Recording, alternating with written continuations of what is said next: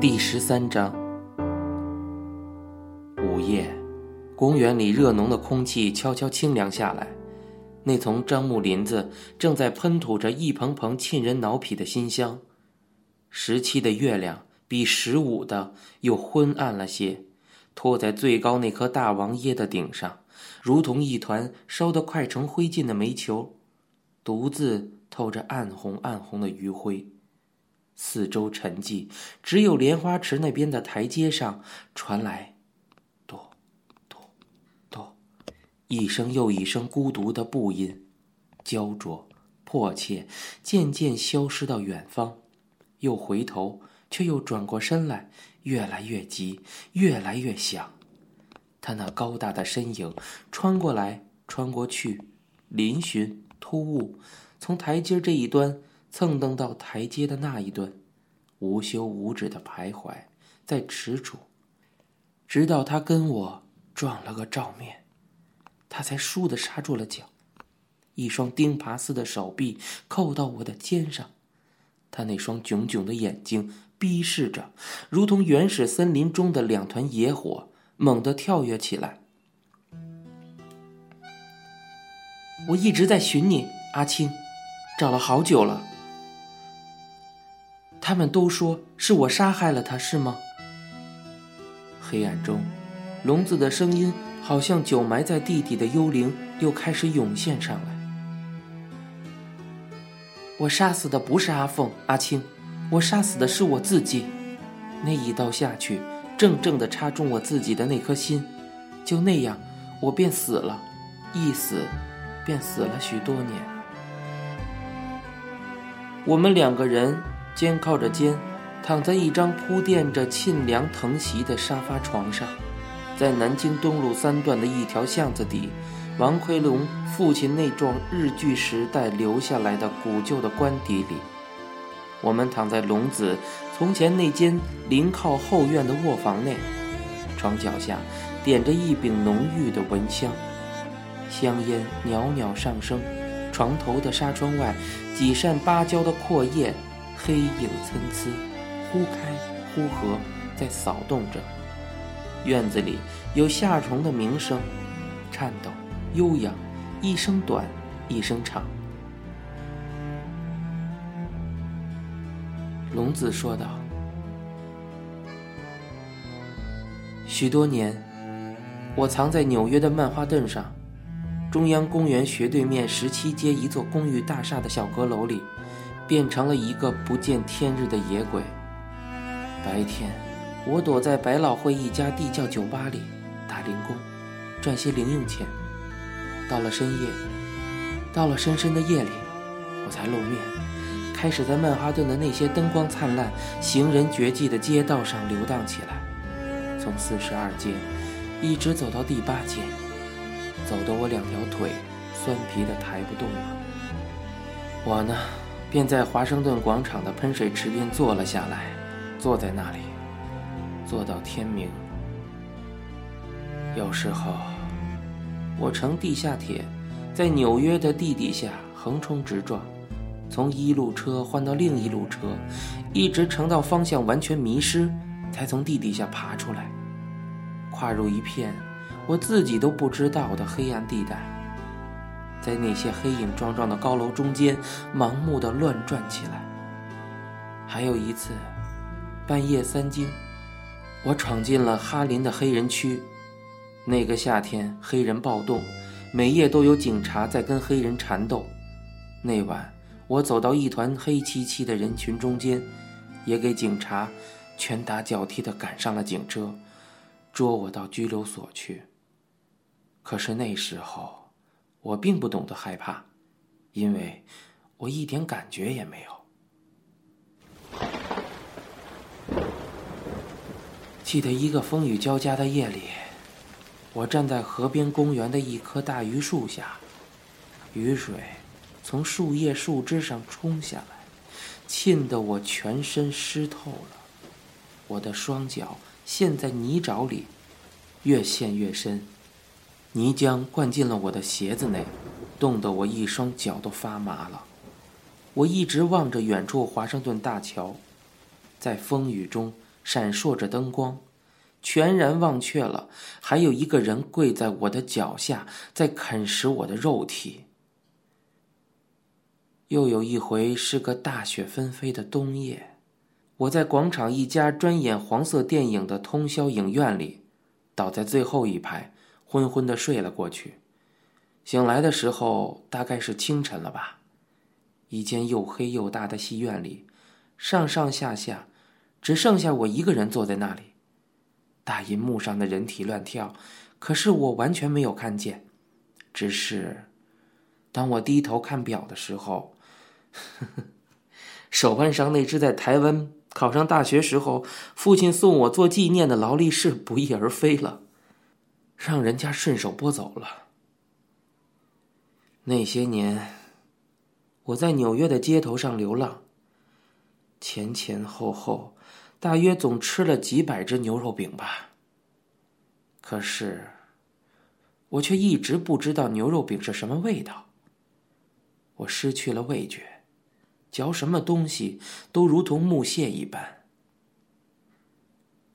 有一次，我在格林威治村买了一只牛肉饼，一口吞了下去，把舌尖咬下了一块肉来。一嘴的血，我自己也不知道，喝着自己的血肉，把牛肉饼一起吞下到肚子里去。然而有一天，我突然恢复了知觉。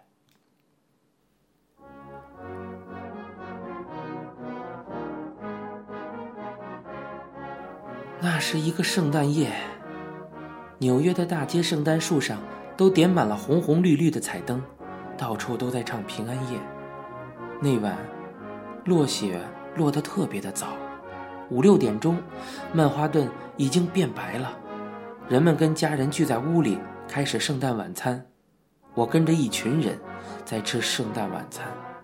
我们一共有一百多个，有六七十岁全身松弛的像只空皮囊的老人，有十几岁四肢刚刚圆润鼓胀的少年。有白人、黑人、黄人、棕色人，在那个圣诞夜里，我们从各处奔逃到二十二街，躲入一幢又黑又旧的高楼里，在一间间蒸汽弥漫的密室内，我们赤裸着身子围成一块聚餐，大家静默而又狂热地吞噬着彼此的肉体。我离开那间三层楼像迷宫一般的土耳其蒸汽浴室，走到街上，外面。已经蒙蒙亮了，天上的雪花给寒风刮得乱飞，到处白茫茫一片。我坐地铁回的家，走到中央公园门口，突然间，里面树丛中闪出一团黑影来，紧紧的跟在我的身后。平常的夏夜里，中央公园那一带的树荫下，经常人影幢幢，在那里互相追逐。就是冬天，有时候吧。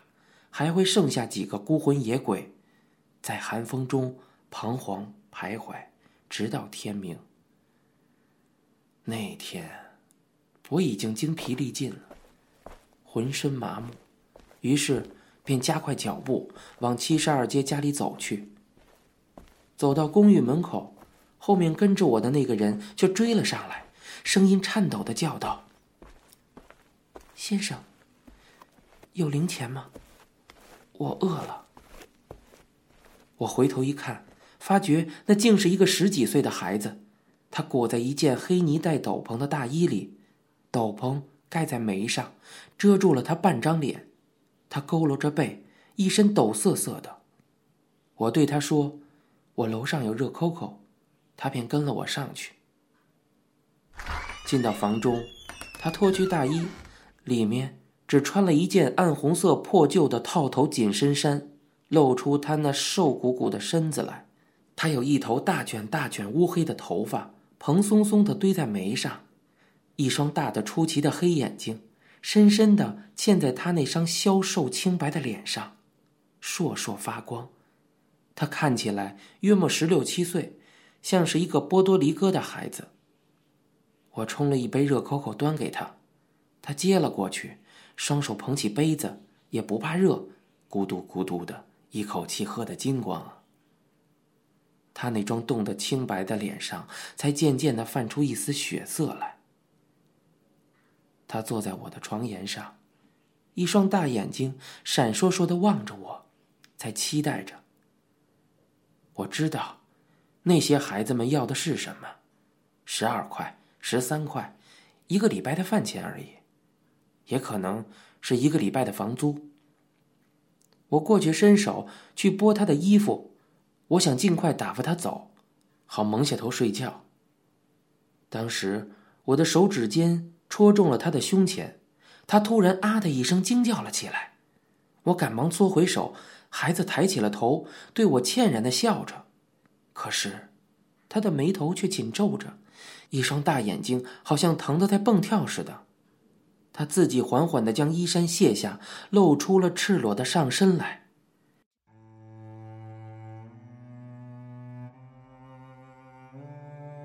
在他那瘦骨伶仃、清白清白的胸膛上，横横斜斜，赫然印着几条伤痕，条条都有手指大小，青的青，红的红，交叉的地方有一块伤疤，有酒杯口那么大，正正的在他的心口上压着，伤口破了，发了炎，浮肿起来，鲜红的在淌着黄色的浆液。孩子告诉我，前几天的一个晚上，撞见了一个穿皮夹克骑摩托车的人，他的裤子上边挂满了铿铿锵锵的白铜锁。这个人是个虐待狂，他将他带了回去，用一根长长的铁链子把他捆绑了起来，边抽着他像狗一样在地上爬，绑得太紧了，磨破了。孩子指着他胸口上那块酒杯大的伤疤说道：“他嘴角上一直浮着一抹歉然的笑容，那一双深坑的大眼睛闪烁烁的。那一刻，就在那一刻，突然间，我在他心口鲜红的伤疤上看见了那把刀，那把正正的插在阿凤胸口上的刀。阿凤。”倒卧在地上，一身的血，也是那样望着我，一双大眼睛疼得乱跳。可是他那抖动的嘴角上，也是那样，挂着一抹无可奈何、歉然的笑容。多少年来，我完全失去了记忆，失去了知觉。可是那一刻，阿青，你知道吗？那一刻，我好像触了高压电一般。猛地一震，心中掀起了一阵剧痛，疼得我眼前一黑，直冒金星啊！我抓起了那个孩子，一双冰凉的手握在掌中，拼命的揉搓。我跪倒在他面前，把他那双又脏又湿、裹满了血泥的靴子脱掉，捧起他那双冻僵的肮脏的脚，搂进怀里。将面腮抵住他的脚背，来回摩擦，一直抚摸到他那双冻僵的脚温暖了为止。那个孩子被我弄得手足无措起来，我也不顾反对，把他抱上了床，替他脱去衣裤，去找了一瓶双氧水，用棉花蘸了，替他把胸口上的伤痕轻轻地洗干净，然后将一张厚厚的毛毯盖到他的身上去。我。坐在他头边的地板上守着他，直到他闭上眼睛，疲倦地睡去。我站起来走到窗边，斜对面中央公园里，树上、地上，都盖满了一层洁白的雪。太阳刚升起，照得一片晶亮，炫人眼目。我站立在窗前，一身的雪在沸腾，在滚烧，脸上一阵阵的热，如同针刺一般。从前的事，一幕幕像万花筒似的拼凑起来。猛抬眼，我瞥见窗玻璃里映着一具骷髅般的人影。多少年来，那是我第一次看到了自己。那个孩子，在我那里拘留了三个多月，他的名字叫戈勒士，戈勒士。是波多黎各人，他的英文讲得破破碎碎，加满了西班牙话。他告诉我，三年前他们全家移民到纽约，父亲不愿意负担家累，弃家而走，母亲就那样疯掉了，给关进了市立精神病院里。有一天，我们走过东河河边，戈勒士指给我看，对面河岸突出一个半岛，半岛尖端有一所红砖大楼，四周围围了很高的铁丝岗。他说，他母亲就关在那里头。戈勒士在纽约已经流浪了一年多了，遇见过不少奇奇怪怪的人，也染上了一身的恶疾。他的生殖器上凸起一块块红斑，我带他到医院去治疗，结果诊断出他患出了二期梅毒，打了许多针。他的内衣裤总是沾着点点斑斑的黄竹脓液，晚上换下来，我便用消毒药水替他洗干净。我那铺单人床很狭小，晚上我们躺在一起，我一翻身，手肘触中他胸上的创伤，总是疼得他从睡梦中叫醒。于是，我便把我的床让给了他，我躺在他床下的地板上。在黑暗中，我听得到他均匀熟睡的鼻息。三个多月，我天天喂他鸡蛋、牛奶，还有草莓冰淇淋。哥勒是人瘦啊。食量却大得出奇，每天可以吃一小桶冰激凌呢。他的面颊渐渐的丰满起来，胸前那几道铁链子箍出来的创伤也慢慢的平复了，结成一条条暗红的疤痕。有一天，戈勒士告诉我，他要去探望他的母亲。可是他一去，再也没有回来。然而。阿庆，格勒士失踪了。